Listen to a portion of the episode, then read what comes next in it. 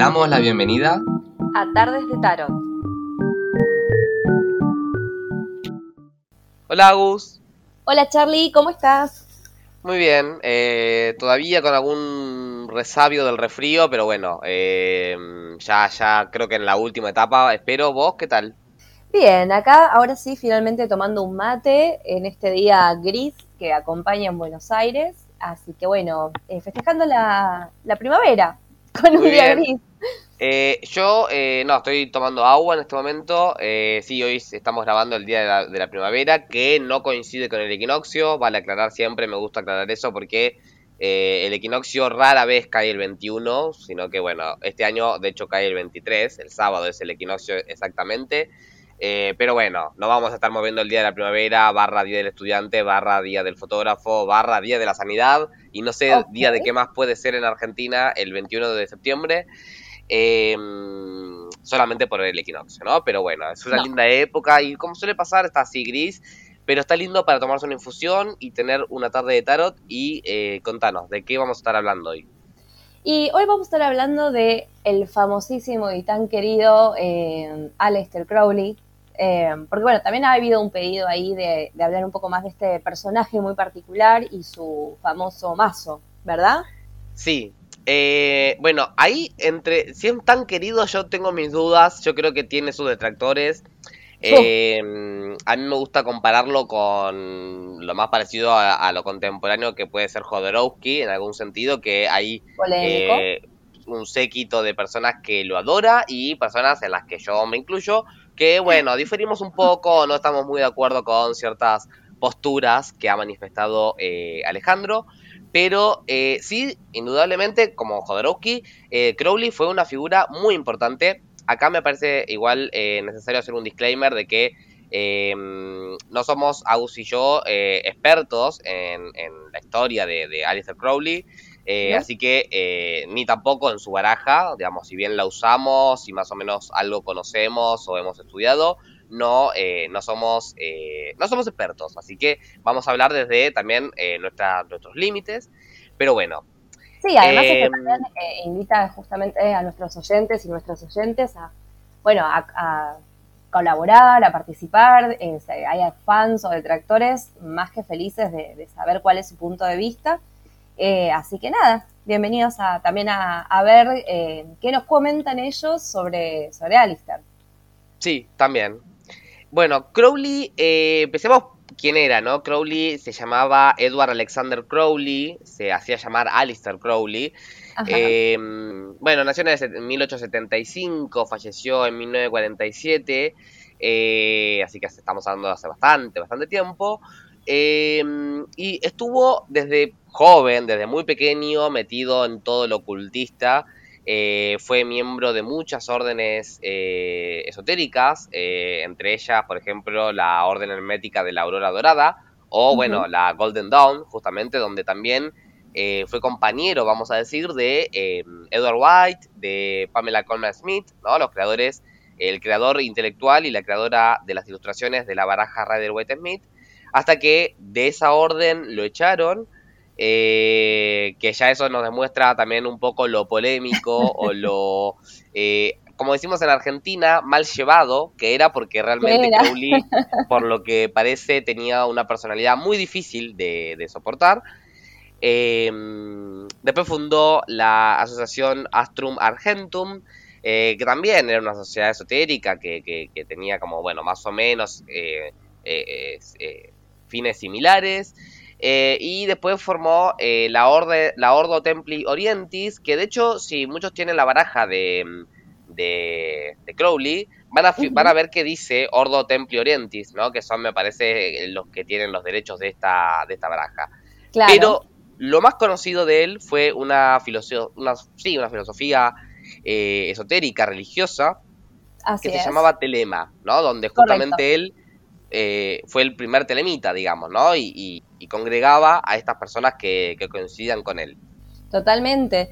Además, eh, Telema lo que tenía era como una particularidad bastante particular. Bueno, hoy estoy con las palabras, téngame paciencia, téngame paciencia.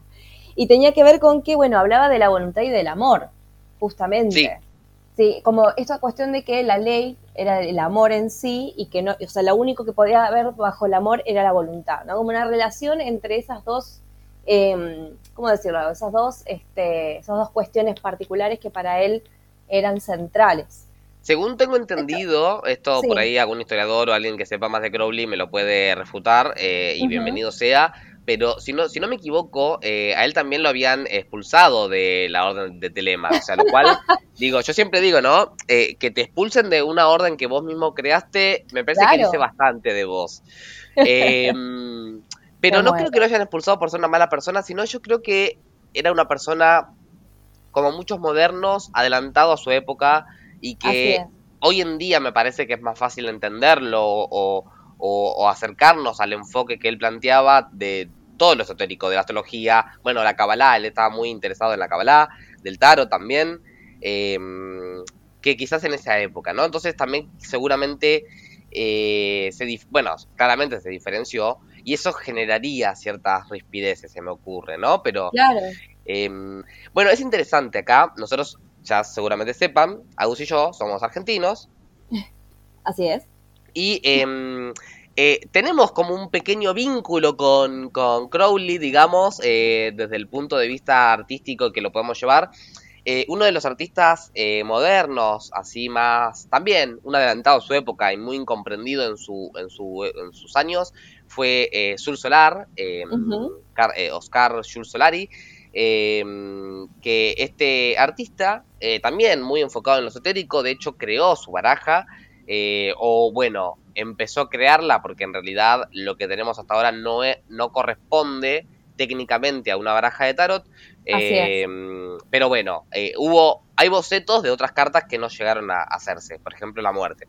Claro. Y mm, Sur Solar, en sus viajes a Europa, eh, conoció justamente a Crowley y fue una especie de mentor para él. Donde Crowley, bueno, obviamente ahí se, nutrió mucho de él y de toda esta parte esotérica. Y se supone, o según dicen, eh, Crowley hubiese sido, bueno, no solamente contribuyó en, en, esta, en este afán que tenía Sur Solar de crear idiomas, ¿no? Y de, de mezclar distintas lenguas, sino también en, eh, se supone, o dicen algunos, que fue el que lo, lo le sugirió la idea de eh, reescribir el I Ching, porque Sur Solar tenía su propia versión del I Ching basado en el, en el, digamos, como en el libro original, digamos. Sí. Em, bueno, Sur Solar decíamos que se, eh, se, interesó en lo esotérico desde muy pequeño. De hecho, hay anécdotas en el que él iba a la casa de Civil League Civil Leak es una bruja inglesa muy conocida que si la buscan, si ahora eh, abren Google y ponen Civil Leak, eh, van a encontrarla, van a encontrar unas fotos muy divertidas de una típica imagen de bruja, donde de hecho iba con su capa eh, y de mascota tenía un, cuervo negro que iba sobre su hombro. y el pequeño Alistair iba a la casa de, de Civil y Civil, bueno, juntos leían poesía y en realidad ellos, bueno, quizás, ¿por qué no? Civil no también le, le, lo habrá eh, fomentado o le habrá aportado, ella era astróloga aparte de bruja, le habrá aportado un montón de conocimientos que un pequeño Alistair empezó a absorber completamente. Sí. Eh, ¿Crees que vayamos un poco a lo polémico, Agus? ¿Qué, ¿Qué pensás que es lo más polémico que tiene Crowley? Yo, bueno, justo te iba a preguntar, ¿no era con Civil League con la que mantenía una especie de relación? Él tenía una cuestión muy particular con, con lo que era, eh, que supongo que también a esto estás eh, yendo, con las cuestiones más polémicas, eh, que tenía que ver con también su, su, magia sexual, ¿no? Que es como, como bastante central en, en, su, en su forma de vida y en su forma de, de vivir también la parte esotérica. Yo creo que también esta cuestión de que lo echen de su propia filosofía, ¿no? de su propio lugar, tiene que ver con que Alistair nunca paraba eh, de investigar, nunca paraba de, generar nuevas teorías, ¿no? Eh, él estaba en, un constante eh, redescubrir y descubrir y yendo cada vez un poquito más hacia lo oscuro, tal vez, ¿no? Por eso tiene tanta esta cuestión tan fascinante, porque incluso aunque vos eh, no creas en la magia sexual, incluso aunque vos estés en contra de algunas de las em, prácticas que podía llegar a tener o, te, o te parezcan muy alocadas, es un personaje fascinante, ¿no? Tanto detractores como personas que lo, que lo adoran, no podemos decir que no sería o no, como que, no sé, si tenés un día que, te dice, bueno, vuelve a la Tierra, lo querés conocer, a mí me daría un poco de cosa, pero seguramente diría que sí, no sé. Em, y yo creo, no sé si es con ella, pero él mantenía un vínculo eh, afectivo, sexo afectivo en realidad, eh, con una persona, con una mujer que profesaba también em, el trabajo astral, pero astral como los viajes, em, digamos, de poder moverte de un lugar a otro, ¿no? Desde los planos astrales. No sé si vos lo habías escuchado alguna vez, seguramente sí. Eh, o sea, una parte, no, no específicamente en relación a una persona, pero eh, los viajes astrales era algo que le interesaba mucho. De hecho, él creía poder canalizar eh, deidades. Él, bueno, creó una baraja, la baraja del libro de Tot, o la baraja de Crowley, el tarot de Crowley, que se supone que él en realidad lo que estaba haciendo, por eso se llama la baraja de Tot, él buscó canalizar al dios egipcio Tot. Bueno, un poco ambicioso también, ¿no? Porque vieron que, claro, el dios, eh, el dios Tot eh, era el dios de, mm, eh, para los egipcios, el que inventó la ciencia, el arte, que en realidad es más o menos lo mismo, en, de esa cosmovisión. entonces él quiso buscar canalizar a la deidad que le permitiese crear un, el, mejor mazo. Claro. Y fue un mazo que de hecho no vio mm, materializarse porque se hizo de, forma póstuma. ni, ni, él, ni Frida Harris, la ilustradora de esas acuarelas hermosas de esa baraja, no lo vieron eh, concretado ese mazo. Eh, pero sí tiene, eh, o se nota, mejor dicho, toda esta idea de la canalización, ¿no? De donde él se supone que, bueno, dicen, ¿no? Se supone, cuentan que él quiso canalizar a Tot y en el medio canalizó a otra deidad que fue el que lo ayudó a, a crear esta baraja o quien le dictó, vamos a decir, eh, ciertos lineamientos de cómo tenía que ser. Claro, sí. Es impresionante eso. la eh, magia, eh, ahora que menciono a Frida Harris, me acuerdo, ¿no? no tanto por lo de la magia sexual, aunque ahí vamos ahí también a eso.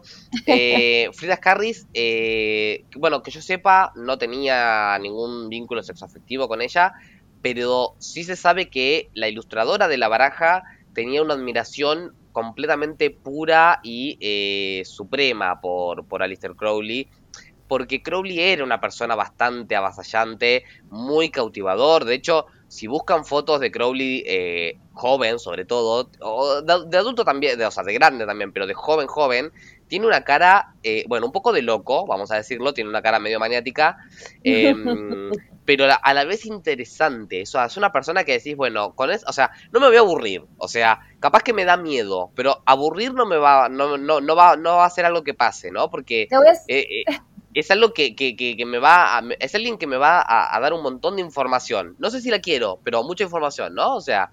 Te voy a, te voy a hacer un comentario que te va a perturbar. En algunas fotos no tiene un aire a Sarmiento. En algunas fotos sí. Eh, Sarmiento, para quienes no son de Argentina, es eh, llamado el padre del aula acá en Argentina. Fue el que, bueno, uno de los, em, el que instaló, digamos, la educación como se conoce hoy día.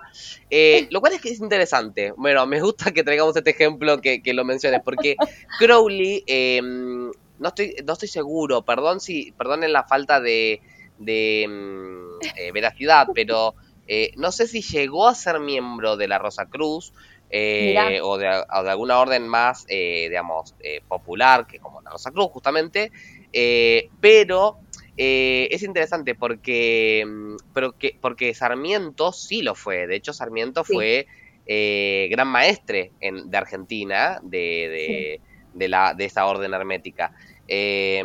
así que, bueno, un poco similar hay, ¿no? Una, una cosa medio similar hay. Bueno, también polémico, ¿no? Quienes sean de Argentina entenderán que, bueno, eh, hay cierta polémica entre eh, por, por, por, el padre del aula, que, bueno, era un poco, eh, poco nacionalista, vamos a decir, pero, em, bueno, perdón por esa tos.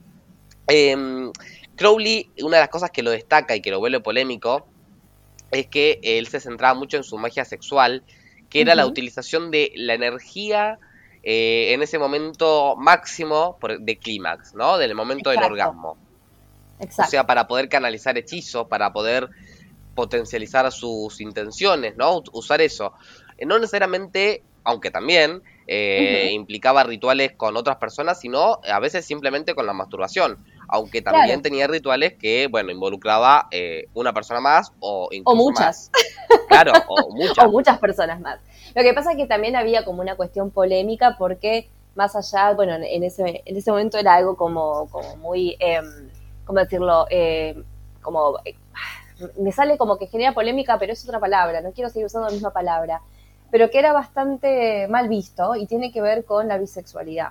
¿no? Eh, se, lo, se, lo, consideraba una persona altamente promiscua, no solamente por estar, obviamente, no tener parejas formales en sí o tener muchas parejas, sino además porque era una, era una persona bisexual. Em, lo cual no es ningún inconveniente. El problema es que en algún punto también se empezaron a generar los rumores de que aparte eran niños jóvenes, ¿no? Como que eran personas, y ahí empieza la duda, ¿no? Porque ¿dónde está la cantidad de tierra que le echaban, ¿no? Por esta cuestión de su orientación sexual, ¿no? Eh, y cuál es la verdad, porque realmente que Crowley tampoco era una persona que eh, saliera a manejarse en lo que era el mundo público, ¿no? Como fuera a pelear para limpiar su imagen, le importaba bastante poco, ¿no? Que está bien. Sí. De hecho. Que no sería raro que una persona tan... Eh, porque fue famoso, por supuesto, en su época, tan famoso y tan peculiar, haya caído en, en, en, actos tan, tan desagradables como de hecho un montón de otros autores o un montón de otras personas eh, célebres que, que, que, al día de hoy se estudian o se leen, o sea, digo, todo muy lindo con, con, Foucault, pero, pero no olvidemos que él era un pederasta también, entonces es como, eh, están las historias de, de, él con niños en, sobre las tumbas en cementerios, eh, lo que uno dice, hace pensar, decir, bueno, están muy lindas sus ideas, no sé si sus actos, ¿no? Pero bueno. Exacto, eso tener que separar a la obra del autor eh, bueno, se nos da en muchos casos, lamentablemente. Que creo que tiene que ver con esta idea de, la apertura mental, ¿no? Porque, bueno, justo ahora que menciona Foucault, ¿no? Esta idea de, abrir, ¿no? De, pensar las cosas de otro lugar. de vuelta, esto no es para nada una justificación de, bueno, si vas a ser un gran pensador, se te permite abusar de menores. Por supuesto que no, estamos en contra de eso. Pero como que hasta podríamos establecer un patrón, ¿no? Como que evidentemente se, se pasan tres pueblos, ¿no? Se, se pasan de rosca en, querer innovar y es como, bueno, sí, no, no innovemos en eso, porque de hecho tampoco es tan innovador, ya lo hacían los griegos antes. O sea que, que, no es nuevo. El abuso no es em, innovador, chicos, por favor. Más allá de lo polémico, Agus, te gustaría que hablemos un poco, aunque sea de. que lo hemos mencionado igualmente en su momento, pero, pero que em, para quien no lo haya escuchado, o para quien se haya quedado con un poco de ganas de más, o incluso ahora en contexto con, esto que estuvimos contando de Alistair, em, que hablemos un poco de, de la, la baraja que él creó junto a Frida Harris. Sí, dale, por favor. ¿Cuál es. Eh, tu, arcano mayor o, menor, eh, tu carta favorita de esa baraja, o la que vos decís, eh, favorita en el sentido de que te guste o que te parezca interesante el, lo que el, cambio que haya introducido. En realidad, eh, todo esto en algún momento ya lo mencionamos, porque en algún momento nosotros hablamos de, esta baraja, no así como estamos haciendo ahora, pero hay algo muy particular que, que, me gusta mucho, que es la carta de la muerte. No sé por qué, em, porque también va cabeza a cabeza con la del diablo, pero me parece una carta llamativa, eh, como por la selección de los colores, por cómo está em, eh, realizado el diseño, em, la presencia que tiene del agua, sobre todo. Hay elementos que también podríamos pensar en la carta de la luna.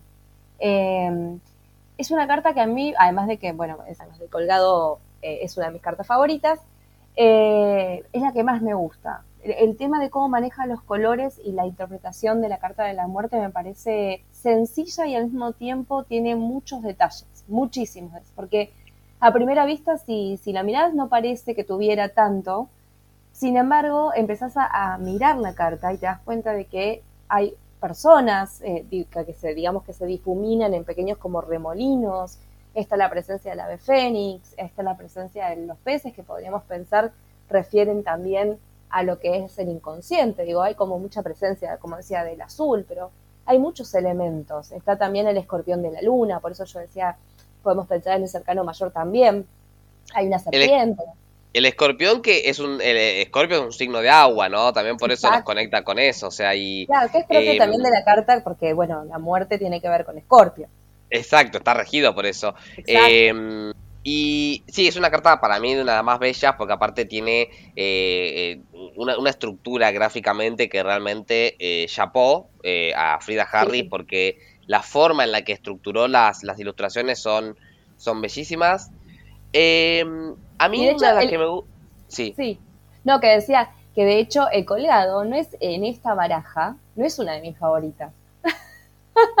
es muy linda, es muy linda, pero no, no me parece que, resalte. No es una carta que me llame la atención. Sin embargo, tiene muchos elementos.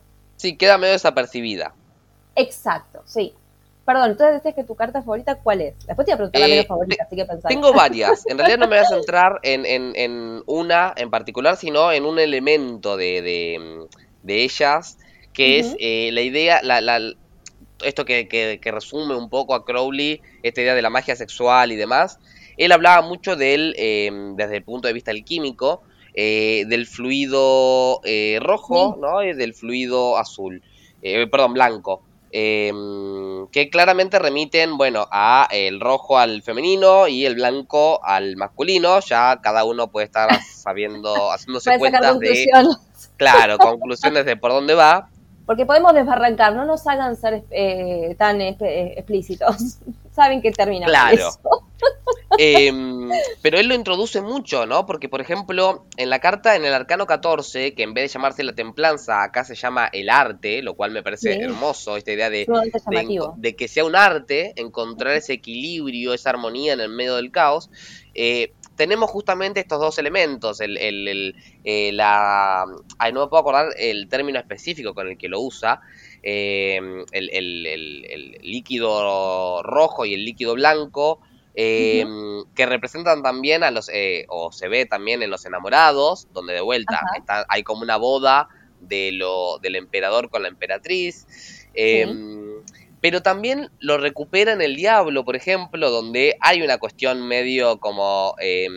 Em, eh, como un espermograma, podríamos decir, pareciera, eh, no solamente aparte que vemos una, una forma súper completamente fálica, o sea, eso no queda eh, no queda a, la duda, claramente.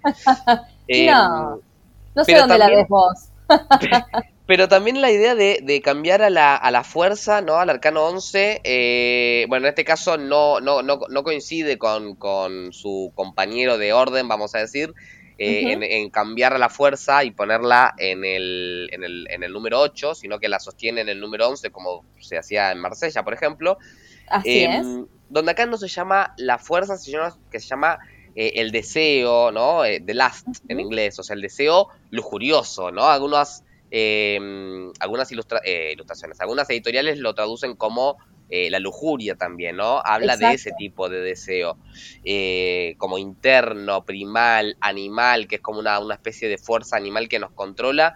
Así que todo el aspecto sexual me parece que, digo, más allá de, de los aspectos cabalísticos, eh, alquímicos, eh, astrológicos, está muy presente lo sexual, ¿no? Sí, además en esa carta en particular que vos nombrás, la del deseo, es altamente femenina. Vos fíjate que hay una presencia de algo que sostiene la mujer que está en, montada sobre el león, completamente desnuda, pero además sostiene algo que pareciera ser un útero. Y fíjate que, porque está como, como algo que embolsa un líquido rojo, y arriba hay un montón de serpientes como acercándose por diferentes lugares y uno podría pensar en espermatozoides también. Digo, Exacto. nos lleva todo este tiempo a la unión, a la unión de las dos partes, eh, constantemente. Y desde la parte más... Em, también yo creo que tenemos el, problema de no, no, ver la sexualidad también como un impulsor, ¿no? Lo, lo, estamos siempre como asociando a la parte más erótica, si bien obviamente no era ningún eh, niño de pecho, eh, Crowley, lo podemos pensar desde lo que es la energía, que, que, es desde donde se hacen las concreciones, ¿no? Donde uno proyecta, gesta, comillas muchas, proyectos, gesta sueños. Entonces, es donde incluso desde los centros energéticos se habla donde está la energía libidinal, la que nos hace avanzar, la que nos hace poner en marcha todo lo que nosotros ideamos. Entonces me parece que es brutal eh, hacer como un poco esa, esa, esa unificación de criterios, ¿no? Como que la fuerza tiene mucho de eso, ¿no? La concreción del deseo, no solamente el deseo sexual, que también lo podemos pensar como magia sexual, el momento del boom orgásmico para poder intencionar, ¿no? Y decretar, que pues justamente con esa, con esa energía uno podía este, hacer magia, eh, pero tiene que ver con eso, ¿no? Con, la cuestión sexual como impulsora, como lo que nos lleva hacia adelante, ¿no? No por lo erótico en sí, sino por la energía que llevamos dentro nuestro. Tal cual. Eh, ahí quiero mm, eh, poner dos asteriscos porque, sobre eso porque me parece interesante, uno, cómo eh, uno ve estas ilustraciones y, primero dice, ay, qué, bellas acuarelas, qué, hermosas cartas, y cuando uno empieza a mirar en detalle empieza a encontrar como, bueno, referencias a, penes, a, vulvas, a úteros, a, fluidos corporales, masculino y femenino, ¿no? Como, como que de golpe cuando uno pone un poco más de foco empieza a encontrar todo eso, ¿no? Pero también lo cual eh, nos da cuenta de por qué lo tildaban eh, de, pornográfico a Crowley en su época, e incluso hoy, ¿no? Todavía. Eh, Todavía, sí. Pero Agus usó una palabra que me pareció muy importante, que es la energía sexual como impulsora. Y acá Crowley no es el único, de hecho, es, bueno, vamos a decir que es más o menos, de hecho es contemporáneo a Crowley, no es el único que vio esta idea de lo sexual como impulso, sino que también Freud. Eh, todos más o menos conocemos a Sigmund Freud, ¿no? Creador del psicoanálisis, donde él justamente se centraba en analizar las pulsiones, ¿no? Eh, que la palabra alemana para, pulsión es Trieb, que significa empuje específicamente, eh, porque en la teoría de Freud son las, aquellas, las pulsiones, aquellas fuerzas que nos van a empujar justamente a, hacer determinadas cosas, ¿no? Y que em, él habla de las pulsiones sexuales que no tienen que ver específicamente con lo genital, sino que al contrario, él, eh, em, eh, Freud decía que todo el cuerpo eh, es erógeno, en el sentido de que las pulsiones sexuales, al no encontrar su vía, su satisfacción por la vía directa, que es lo genital, encuentran eh, otra vía de satisfacción y, por ejemplo, puede pasar eh, que uno eh, come o se pone a estudiar, ¿no? O sea, comer, estudiar, bueno, comer no tanto, pero estudiar, trabajar, o sea, cosas que están socialmente valoradas, son sexuales en el origen. Esto según Freud, o sea, uno después puede estar completamente en desacuerdo, pero el querer estudiar, ese afán por estudiar, es en su origen una pulsión sexual que no se vio satisfecha eh, de forma genital. Solo, solo eso, digamos, sería, ¿no? Así que, digamos, no, no es el único loco Crowley, ¿no? Que, ve esta idea de, de lo sexual como fuerza impulsora, que incluso acá, bueno, vamos a empezar a teorizar eh, totales gratis, pero ¿por qué no pensar que eh, fue influenciado, ¿no? Por lo que se comentaría aquella época, pensemos que no existía internet, así que influenciado ¿no? por ideas de aquel, eh, aquel neurólogo austríaco, ¿no? Que, que quizás algún dato le llegó o leyó algún texto y que empezó a considerarlo como, bueno, que quizás la fuerza de movimiento de uno interna era lo sexual, no siempre con lo genital. Quizás él lo llevó más a lo genital, ese es el tema, ¿no? Y ahí la parte polémica de Crowley, pero... Eh, pero también Sí. Perdón, yo también digo, eh, capaz que es eh, esa economía de recursos cuando eh, vamos a los simbolismos. Digo, cualquiera em, refiere inmediatamente a lo sexual ante la presencia de, obviamente, los genitales. El problema es cuando nosotros, que generalmente lo que es el mundo occidental, relaciona lo sexual directamente con lo erótico. Y no lo pensamos como esta posibilidad, a buenas y primeras, no es la primera opción, digo, Em, de pensarlo como esto que decíamos, como una energía, como una energía impulsora, ¿no? Entonces, como que el servicio de los genitales o el placer o la gestación, o la reproducción, por decirlo de una manera, y sin embargo es una energía que nos reside más allá de todo eso y que está desde el principio hasta el fin. Entonces, eh, me parece que está bueno también como para pensarlo un poco y decir, plantearnos, ¿no? De qué manera nosotros podemos disponer de nuestra propia. Me parece que es una es un llamamiento medio a despertar también, ¿no? Más allá de que yo particularmente no, creo en la magia sexual, pero bueno, yo soy yo, ¿no? Hay gente que la practica, eh, de hecho. Em, pero sí creo en la energía sexual como impulsora. De hecho, eh, el, el, no desperdiciar justamente a veces la energía de forma solamente erótica ayuda también a concretar y a mantener la claridad mental. Total, em, antes de hacerte una invitación como suelo hacer, eh, bueno, podríamos pensar que incluso la creación de, este podcast es eh, sexual, ¿no? De, esta visión.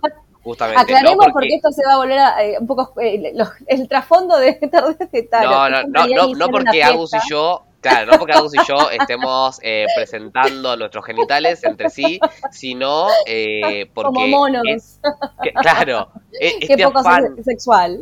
Este, este, afán de querer seguir estudiando una herramienta que no, nos gustó y que no, nos sirvió mucho, nos llevó a hacer esto, a crear algo que eh, es algo con lo que compartimos y que después, en base a, muchos comentarios que nos llegan, eh, que nos responden en Instagram y demás, eh, que ustedes también los acompaña, entonces, y, los, y los, los, fomenta.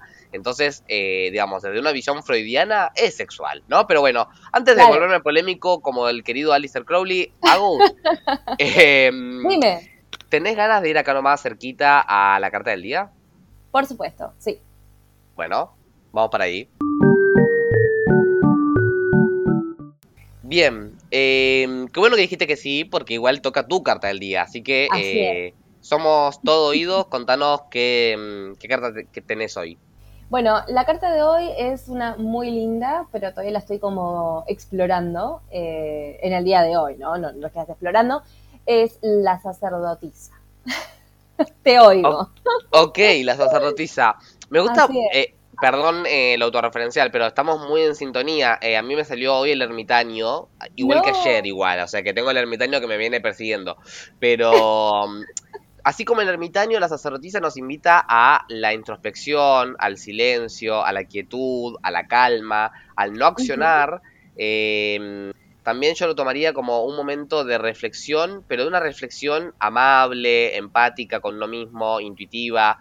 Eh, no, no, acá, acá te, porque te conozco, eh, lo puedo decir, eh, no abusando de, de, los razonamientos lógicos, ¿no? Mentales, o sea, espadas, sino yendo a razonamientos por ahí más sutiles, a razonamientos intuitivos, ¿no? Que justamente sea la intuición la que regule la forma en la que estamos pensando, que estamos, que estamos sintiendo, pero también que eh, hay que recordar que es una carta protectora y que nos acompaña em, a, confiar en cierta, en cierta forma, en cierto aspecto, eh, en que lo que vaya a pasar, eh, dejar fluir, dejarnos fluir con lo que suceda, ¿no? Y no querer forzar las cosas. A veces tenemos la tendencia de querer controlar las cosas para evitarnos dolores y en, esa, en ese afán de evitar dolor, eh, nos generamos nosotros el dolor, ¿no? Como una especie de profecía autocumplida.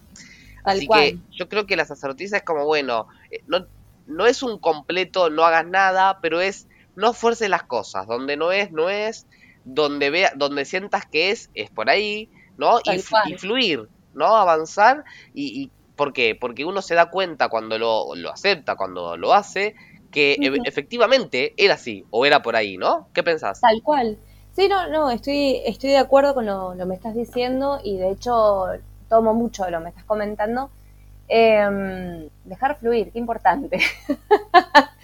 Eh, hay un temita con esto que vos eh, decías de que soy muy mental y de hecho eh, estoy más espadas que nunca. Em, y creo que hoy es la primera vez que retomé con el pedido de una amiga, eh, el trabajo de intención de velas y, bueno, un trabajo muy personal con ella de, unos ahumos que yo, bueno, mezclé para ella. Y siento que es un poco eso, ¿no? Como que volver a la, a la práctica de la mancia también es lo que ayuda a que se calle, ¿no? Y empiece a, priorizar la parte de la, de la sacerdotisa. Eh, y de hecho, diciéndote esto, a raíz de lo que vos comentás, empiezo a caer en cuenta de que elegí justo el día de hoy con la sacerdotisa para hacer esta práctica.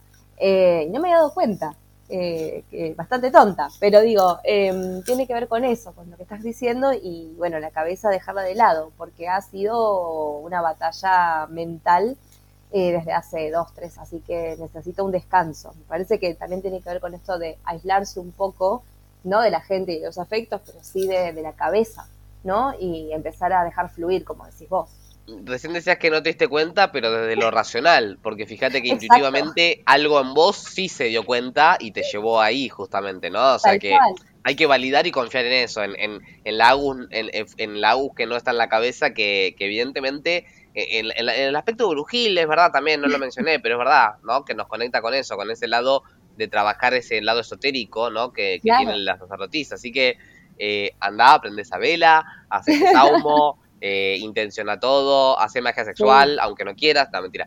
Em, bueno, para pasarlo bien un rato. Eh, es una buena excusa. Por divertimento, solo por, solo por eh, los fines esotéricos, solo por eso. Claro, solo por eso.